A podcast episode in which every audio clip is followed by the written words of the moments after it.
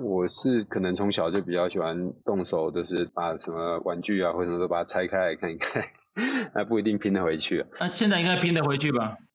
现在就要看这个病人的状况，看看是谁，是你就拼命回去啊，陈建华。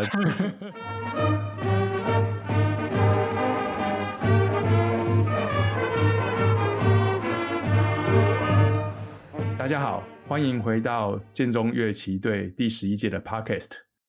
今天我们很高兴邀请到我们的副队长李建勋啊，担任我们的嘉宾。嗨嗨，对，好，哎，建勋就是呃很很久没有见了，很久没有聊了。然后我想很多同学其实并不没有很清楚，就是你从就是高中毕业以后这些这些年的在做什么啊，你的际遇跟遭遇，那你可以跟我们分享一下吗？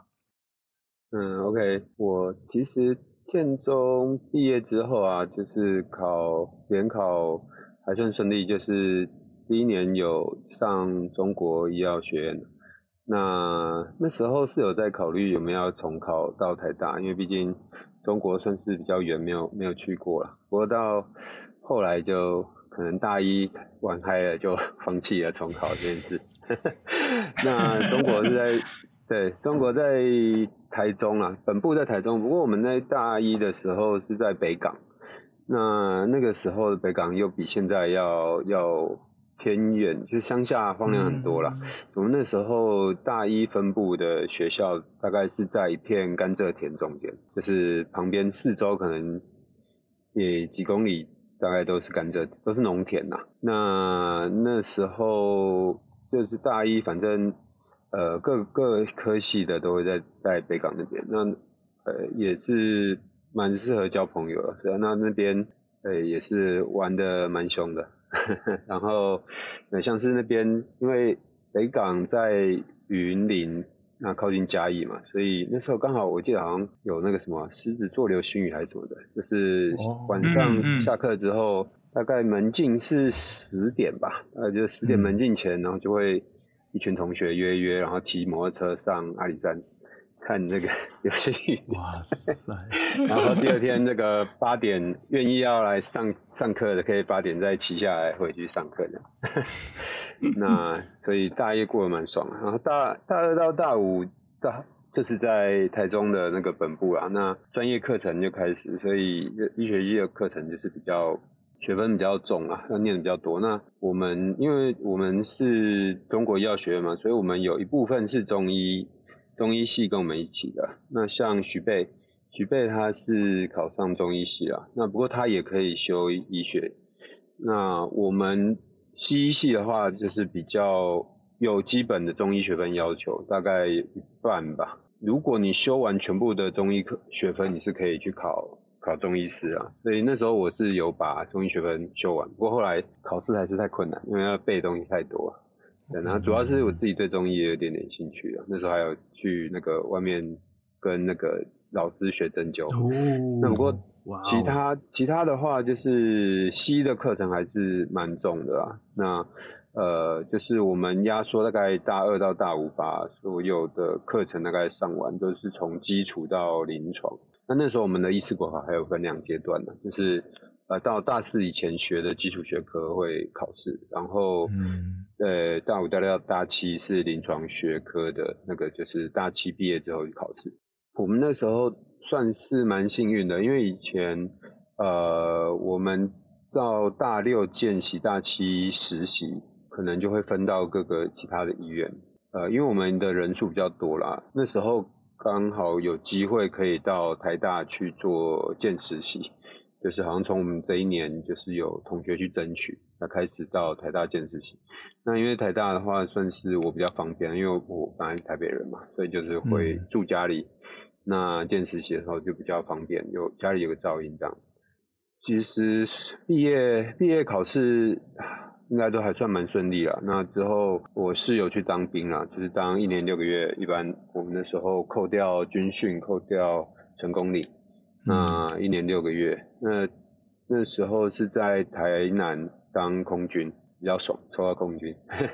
不过我们我是我们那个时候，因为澎湖的空军跟澎湖的空军缩编，所以他并到台南，所以我们有时候要轮去澎湖。那刚好 SARS 那时候，二零零三年，我是刚好我在澎湖，所以就在澎湖关了一个一个多月嘛。因为那时候就是要阻断阻断所有的这个进出，嗯，就跟现在有点像。嗯，那不过那时候 SARS 比较快就结束了。当完兵之后，其实就进到台大的外科，那主要是后来是走神经外科，所以目前神经外科。那神经外科的训练。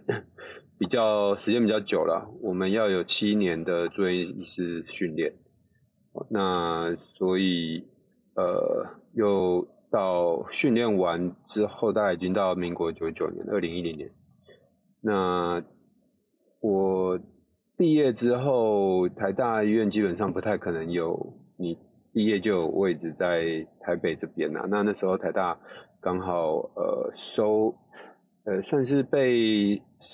推销那个属立，就是接收属立医院呐、啊，因为之前的属立医院可能有一些呃，因为是公家机关嘛，所以在业绩啊或是在经营上面没有那么认真。那台大就也为了他要安置，比如他训练出来的医生，然后也要拓展他的业务，所以那时候也收了云林的医院。那我那时候就被派去云林。算是被派去了，也算是就是在云林那边工作。那毕竟就是氛围是比较跟训练的时候比较习惯了，所以想说这样比较比较能够接续。那后来呃一百年的时候接收新竹的属立医院，所以后来转到新竹。那在新竹又待了六年。那到二零一七年，二零一七年的时候。呃，就是转到亚东，现在目前在亚东，对，那所以从二零一七年到亚东一直待到现在，那主要就是因为想说在台北比较方便啊，大致上是这样。就是其实毕业之后工作方面进展算是顺顺的啦，就是时间到了，好像就进到下一阶到这样下一阶这样。所以你从念书到当兵到。就会到医院工作。其实你整基本上除了台东部之外，你全部都跑完了嘛？呃，不然南部，如果你说云林算南部，云林算南部的话，那云林南部是也有去了，因为念书在这个本部在台中嘛，然后大一在北港，对，然后后来工作也有去云林，嗯，对对对。然后当兵在台南嘛，对不对？然后就然后在对当兵台南，对对，然后一路这样上去。就差东部啊，差东部，那离岛也有。OK，对啊，对啊，他没有外岛。对，你们当医生的都会经历过这样的一个，都必须这样绕的嘛？就在你刚开始的时候。呃，其实要看你在你要在哪个体系啊，就是在如果做医生，基本上是两先选择你要留在医院。给人家请，嗯、或者是你要去诊所，你要去诊所也有自己开业，也有给别人请，嗯，所以如果你在医院体系里面，一定是给人家请，除非你有 自己开医院。那诊所的话，就是 对诊所的话，就是呃比较多去诊所的会是选择自己开自己开啦，嗯、因为比较可以涨，就是赚比较多。但是，就你要负担那些，就是你要去跟鉴宝局交涉，因为毕竟大部分都是走健保。再来，你要请护理师，嗯、你要请药师，因为前几年医药分业嘛，所以变成说，嗯，你要那个你不能够自己随便发药，就变你要要请药师，然后你要可能要去处理说你要进药啊，就跟那些药商打交道。对，所以就是如果你自己开业，要处理比较多这些行政，但是理论上好像赚赚的机会应该是不小了。对，那但是你就变成说比较多开业的，就是呃一周可能至少六天，然后早上、下午、晚上三个诊这样子。那因为你这你要提供很稳定的医疗服务，人家才会习惯到你这边来就医。就你不能够说，哎、欸，我礼拜二、礼拜五不看，然后人家不会挑哪一天生病嘛，他一定是哪一天生病来你都有开，那他就习惯到你这边来啊，对，算是开业数啦，所以变成说开业的就比较辛苦，就是可能几乎全年无休这样。那在医院体系的里面的话，就要看说走的是公家体系或者是比较私人体系啦。对，但是现在已经渐渐越来越没有差那么多了，因为大家呃，即使台大它也是要自负盈亏，所以变说它也要想办法赚钱，只是说它没有像长庚或者是像我原本中国医药学院，他们都是。私人企业，或是现在亚东其实也是，它是私人企业，所以它必须要呃有经营的手法，让它的业绩能够维持它的运作。自费的材料，或是自费的手术，或是一些自费的项目。嗯，对。建勋，我有一个问题，你为什么会走神经外科？有什么机缘吗？神经外科哦，其实那时候高中在选科目会选一的话，对于那个脑袋蛮有兴趣的啊，就是大脑的一些功能啊，或研究啊，或是一些相关的知识比较有兴趣啊。哎，那怎么分内科外科？因为好像像周中心就是神经内科。对，对，我一直很想问的，哦，但是都不好意思问。对，内科外科很简单呢，啊，就是开刀跟不开刀，就是。两个，你是说外科比较厉害会开刀，内科不会开刀，对不对？诶，也不是这样讲，就是其实那时候选择走外科的，就是比较多动手操作的啦。应该这样说，就是手术它还是需要动手操作嘛。那我是可能从小就比较喜欢动手，就是把什么玩具啊或者什么都把它拆开来看一看，那不一定拼得回去啊。那现在应该拼得回去吧？现在就要看这个病人的状况，看看是谁啊？就是是你就排名回去啊，陈建华还不懂吗？谁？内内科的话，就是比较呃用药物的方式做治疗了。那另外他们就是属于比较诊断，就是因为神经系统的疾病千奇百怪啦。说呃说实在，它的变化还是蛮蛮多，算所以神经内科应该算是比较要走研究比较容易啊，因为他们的这个疾病也是比较多，应该算是比较多样性，然后比较奇奇怪怪的病，对，但是实际上吃饭的这个看的病可能都还是比如说头痛啊、中风啊，或者是一些常见的，就是。这些还是他们吃饭的家伙，对。那、嗯、但是如果你真的要走研究，也是可以像周东兴他这样子，嗯，他我记得他应该是做神经再生方面的嘛。哦，所以所以你有动过多少脑的手术？脑的手术就是其实还蛮长的嘞，就是因为我们神经外科，因为神经部分分两个，主要一个是脑袋嘛，一个是其实脊椎也是。啊，呃，神经的一个主要主要部分了，只是说脊椎像是腰椎、颈椎啊、胸椎这些是会跟骨科有一些重叠啦。哦，那但是脑袋的话，大概就是只有我们在做手术。那像我们比较多的是，呃，大家可能比较会想到大概就是所谓脑瘤吧，就是脑部的肿瘤，嗯、但是。其实我自己做比较多，可能会是像是一些外伤的，头部外伤的，或者是呃脑部出血的那种。嗯、这种人来的话，大概是急诊，那我们就是分在急诊轮流值，所以一个月大概平均五五个十个左右，应该是跑不掉。不过像外科的话，嗯、你们可能是不是大六大七就要开始进手术房去去练习，因为那很精密嘛。我们的分科是你要毕业之后，就是七年，我们那个时候还是七年了，现在医学院已经改六年，就是七年的医学院读完之后才会选科。啊，不过第七年的时候，因为是实习嘛，实习的话，他一定会走的就是基本科目，像内科、外科、妇科、儿科都这些基本科目是一定会去呃实习，就是你会去看说。这些医生在干嘛？然后主要也是提供说我们以后选科的这个参考了。那如果你很有功能的话，你可能就会被分到更多的工。那可能学长就是会放刀，就是会让你做多一点自己做。医疗比较多还是一个有点像学徒制啊，尤其是外科这边，嗯、就是我们这个医疗行业有有有一个说法，就是 see one do one teach one，就是看一个做一个教一个，那也你都能够完成的话，你大概就是可以掌握这个技术。嗯嗯嗯，呃，因为各位同学在听 podcast 的时候是听那个声音哦，大家不知道，因为今天呃录音的时候，那个建勋其实是在医院值班、哦，所以我们现在画面看到其实他。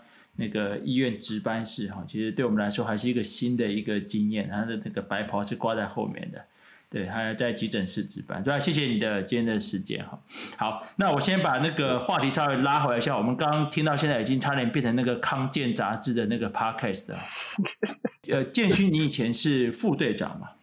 那我也是副队长，但是我我印象中有点有点印象中有点好像是这样，就是每一届都会有两个副队长。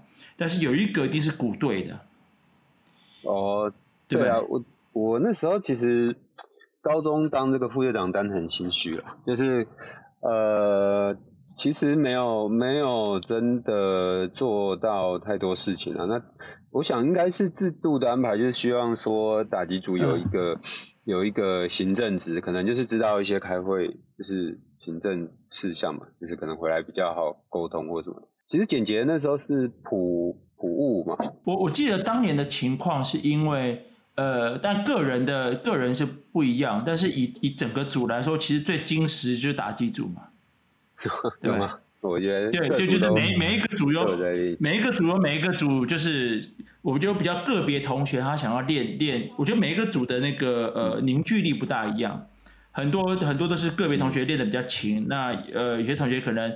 呃，focus 比较少在在这一块，或像我是因为没天分，所以也没有办法呃太多 contribute 到长号上面。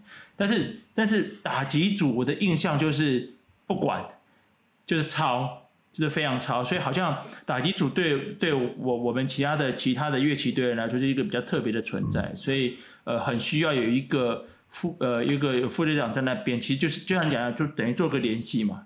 就最精实的跟其他人的一个联系嘛，对，好像是 感觉对。你有你有特特别的一些记忆嘛？你在乐队的时候，印象中比较多应该是还是自己组内的练习啦，就是会也是跟林肯生一样，就是会比较 比较要求这样子。那呃、嗯嗯、大，我记得那时候那个大鼓应该是曾伟富，他会比较。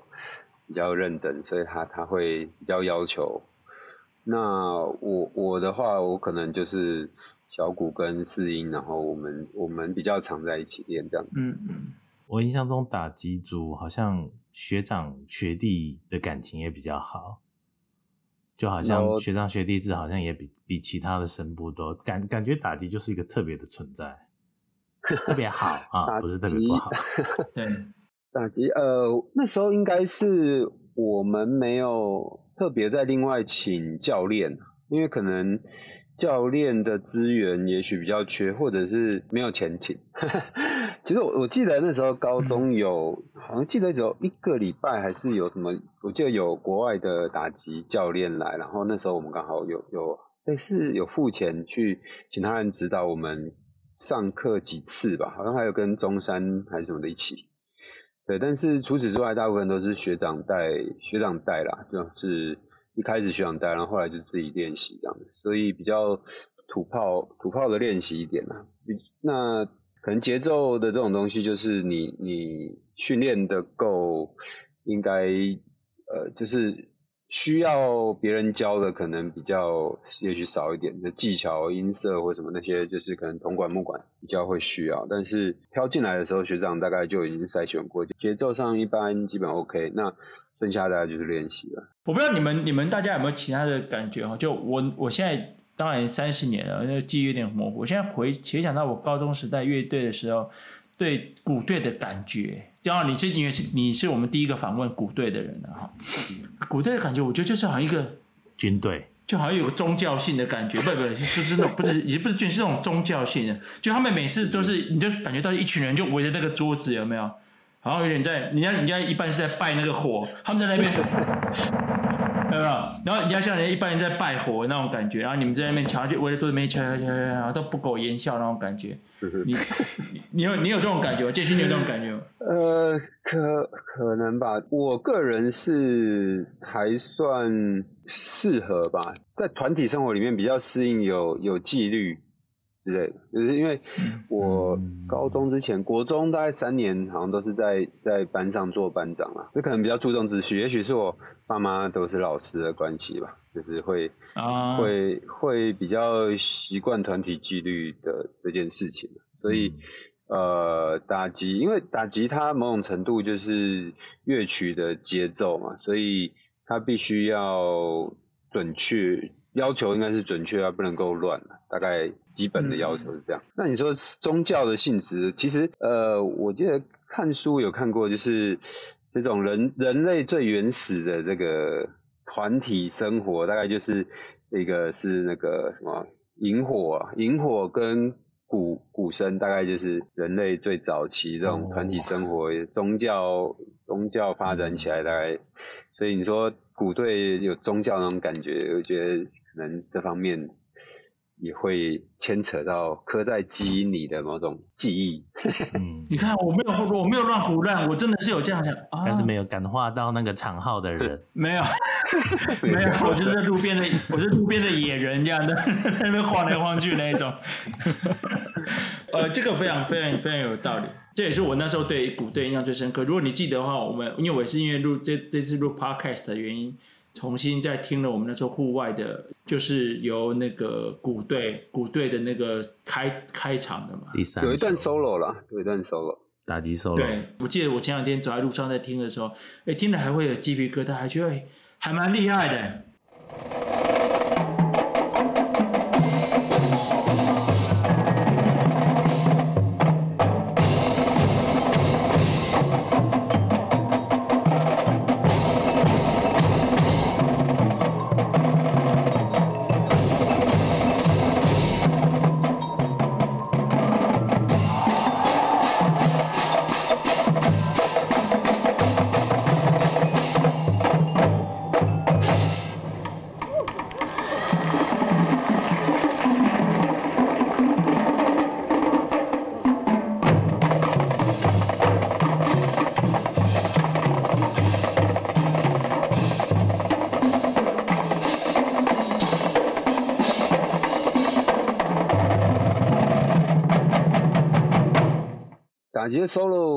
觉得好像也是乐队的一个有点类似传统，或是我想是因为打击大部分的乐曲都是担任一个比较基础，或是比较没有什么特别表现的，所以呃为了这个补偿性质的，所以就是安插一段 solo。那 solo 其实我们也是每一年都是会会想尽。办法就是想想一些花招子，就是难得表现的机会。我们刚刚讲的都比较你的专业啊、职涯啊、高中啊，哎、你自己的私人啊、家庭的生活嘞？那我是住院医师训练，因为我们住院是七年嘛，住院医师的后面几年就是有跟有跟学妹交往啊，然后后来就结婚。哦。那不过后来开始工作，在大概一百零四年的时候，可能就是两个人不太能够，可能一方面他对感情的这个经验也不是很多，那我也不是很多，所以后来。呃，发现两个人不太适合，所以后来就是一百零四年的时候就离婚了。嗯、那离婚之后到现在，目前为止，中间陆陆续续是有尝试可能在有兴趣呃，或是说比较有合的异性交往，但是目前是还没有没有真的有在找到结婚对象。嗯嗯。如果是感情部分是这样，那至于我自己原本的家庭，就是我因为我爸妈。他们其实都是比较晚婚，像我爸生我的时候，可能已经身份证上面已经五十岁了，而、啊、我妈生我的时候也三十几岁。那在那个年代，其实都算是很晚生的。对，所以呃，我父亲大概在九十年的时候就过世了，然后我母亲大概也是在一百零四年的时候过世，所以我自己的家庭大概就剩我哥哥啦。那我哥他就是呃跟我关系算是还不错啊。那他他有结婚，那他是在台大教书，台大电机，所以目前大概就是我住在我的老家，然后我哥哥他住在台大附近，有那个台大的，他买一些台大以前退休老师卖出来的宿舍这样。照你刚才的叙述，你现在是单身嘛？对不对？对，我目前单身。对，就我们线上很多那么多同学在听的时候，其实应该偷偷的蛮羡慕你的，在现在这个年纪，然后通 通常会说这种话，说什么我朋友觉得怎么样的人就是他本人哈，陈建华。对对对对，我本人没有啦，我是说我朋友们，你朋友嘛？对。对，我现在跟我我我一点都不羡慕我家庭婚姻幸福，对，我爱我太太，对，但是我相信我们的同学应该有很多很羡慕 在现在黄金单身汉的那种。不是有一句话说什么婚姻像一个那个城堡嘛，就是墙里面的人想要出去，墙外面的人想要进来。现在传统观念算是比较松绑啊，比较多人可能会处在单身的状态。理想的状态，婚姻应该是两个人真的想要在一起，而不是说。被这个制度，或是被世俗，就是被环境或是社会的要求才结婚嘛？那嗯，当然以前也许有人因为他有制度上的要求，所以他们必须结婚。但是结婚久了，可能他也觉得没有那么讨厌，就是或是他也不排斥，所以他就留在婚姻里面。那只是说现在现在是比较自由，就是如果你不满意。你的婚姻状态比较容易可以退出来，嗯嗯。嗯，这个是我在这个经历离婚这件事情之后，我我觉得目前的状态其实是比较人性化，可能家庭社会对于结婚这件事的强制力没有这么大，嗯，但是坏处就变成说你要花心思去维系了，嗯，嗯，我觉得男生在婚姻里面可能还是比较占便宜，就是。女生在以前的观念上，她要脱离婚姻是比较困难，但是男生的压力相对比较小一些，相对啦，所以你不一定需要花费这么多努力去维系，嗯、呃，你可能在事业上做做做好，然后呃家庭部分可能大部分就交给太太，嗯、但是以现在的社会，维系婚姻就真的要来自两个人，或是你你自己组的家庭的这个。彼此之间的这个感情联系要足够扎实。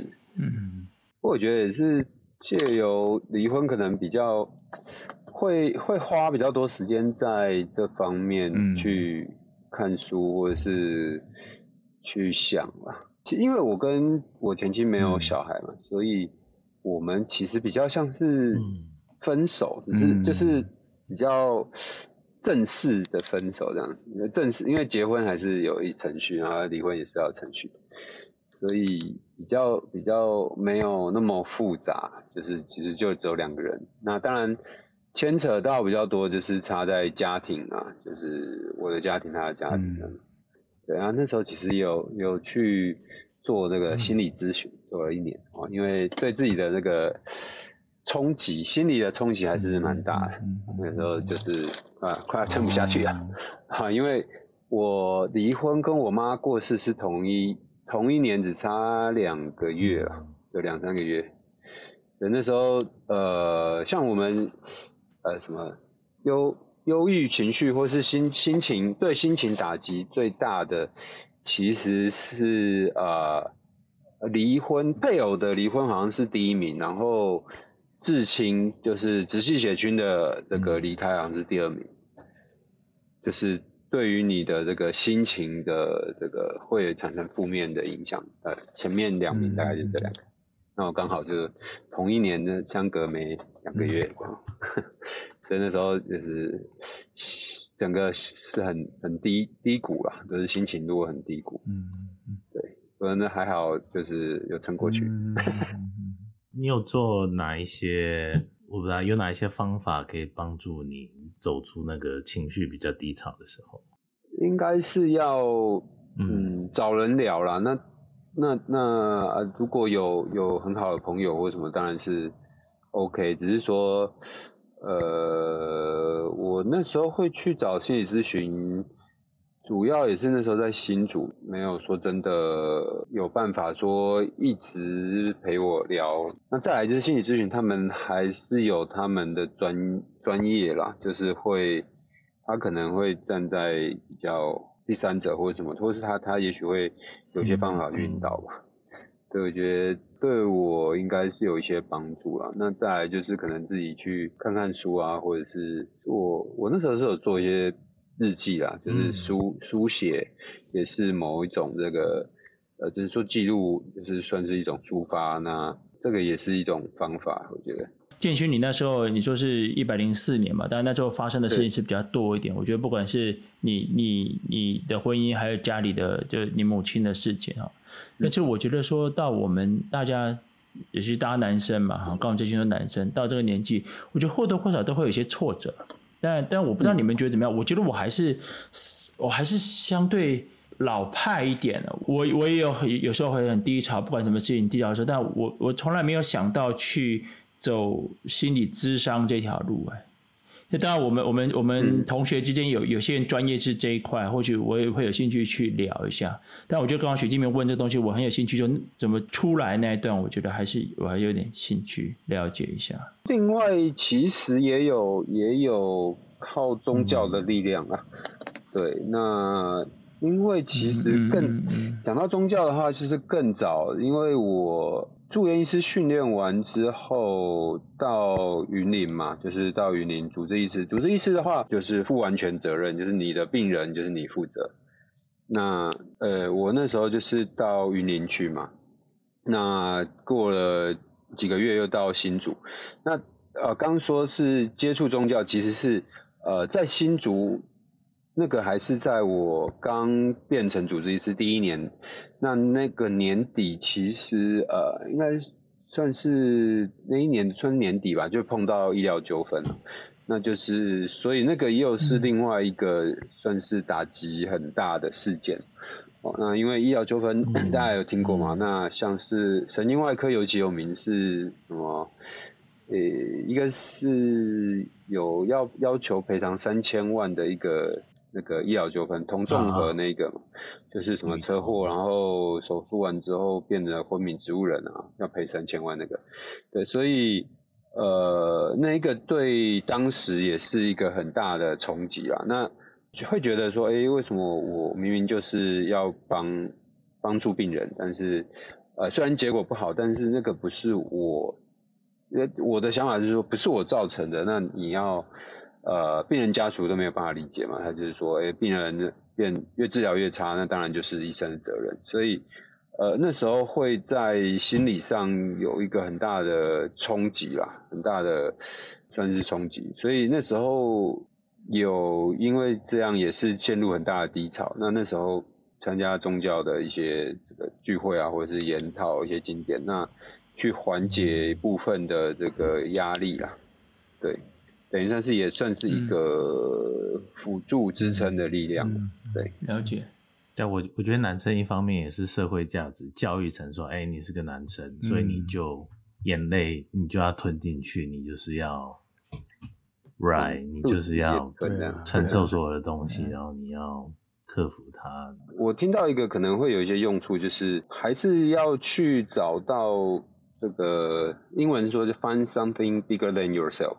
就是你要找到一件事情，他这件事情是你觉得他做这件事情会比你自己照顾你自己要来的更重要，应该是说所谓人生的使命吧，就是要去找到这样的东西，就是呃，因为如果你都一直专心在看你自己，呃，你自己啊，好像过得不是很快乐啊，不是很幸福或什么的。那如果你的视角都是只有在你自己身上的话，比较容易会陷入就是不快乐或是不幸福这方面。但是如果你是站在一个比较大的角度，就是你有你你心系另外一个比较大的计划，一个大的 project。你可能就相对不会把你自己放的这么重，不愉快的事或者是不顺心的事，也许就不会那么在意，不会进到你的心，不会造成你的忧郁情绪或是一些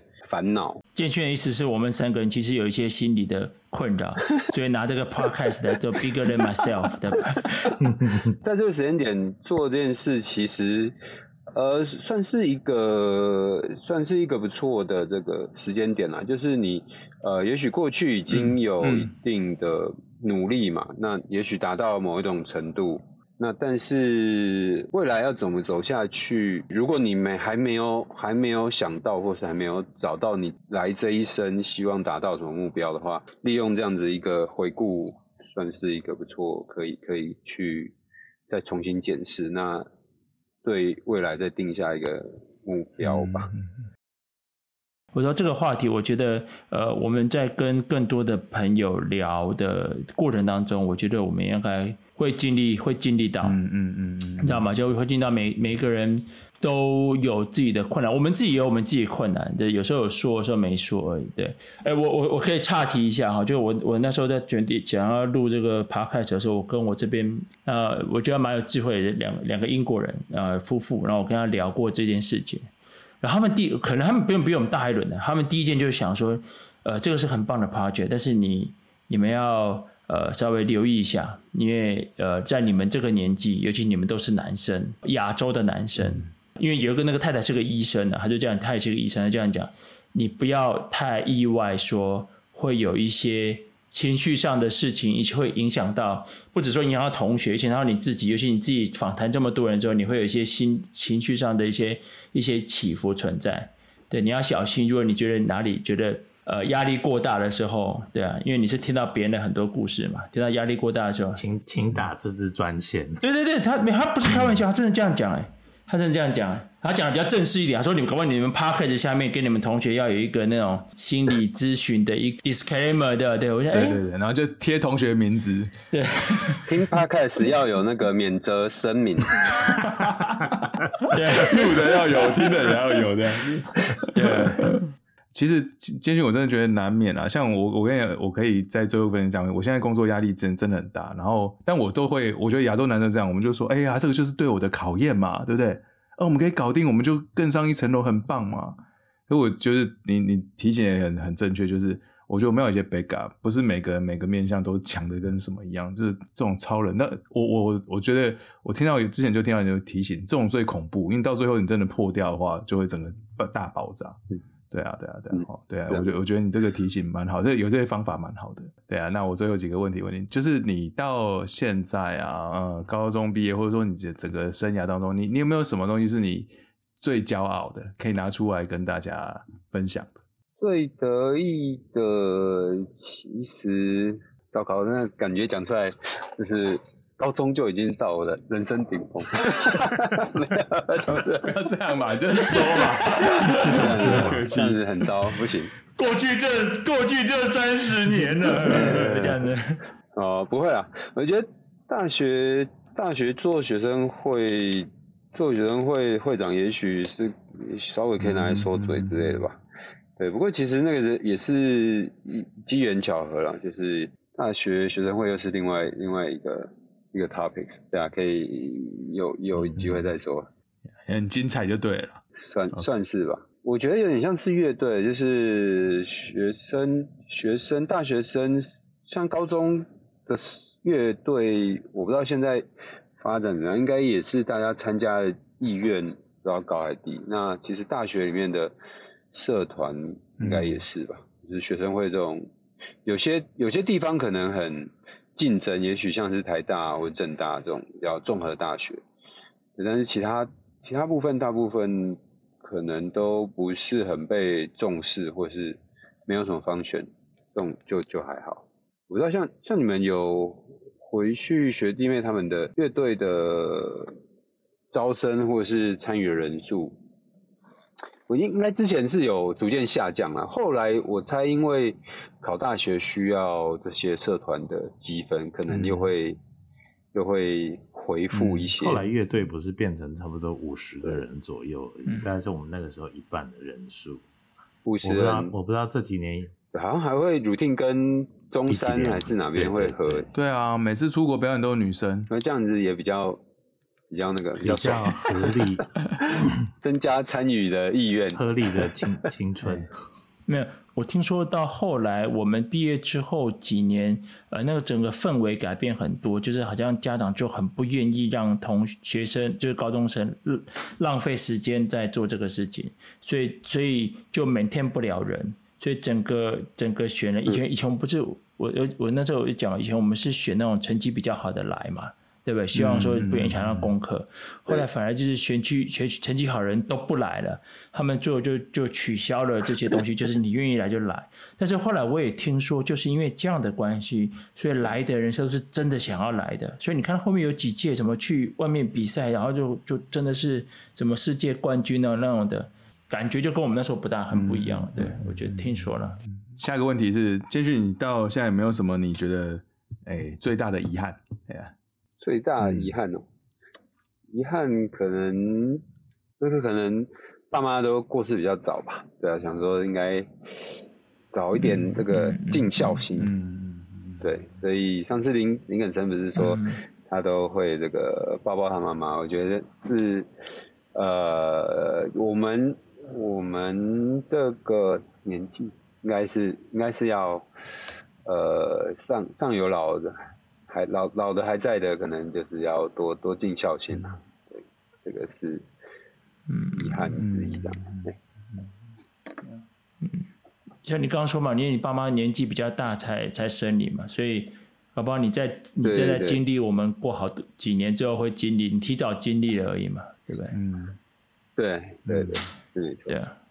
好，哎，如果有一段话或有一个想法想要分享给我们这一群同学的话，对啊，你有没有什么想要分享的？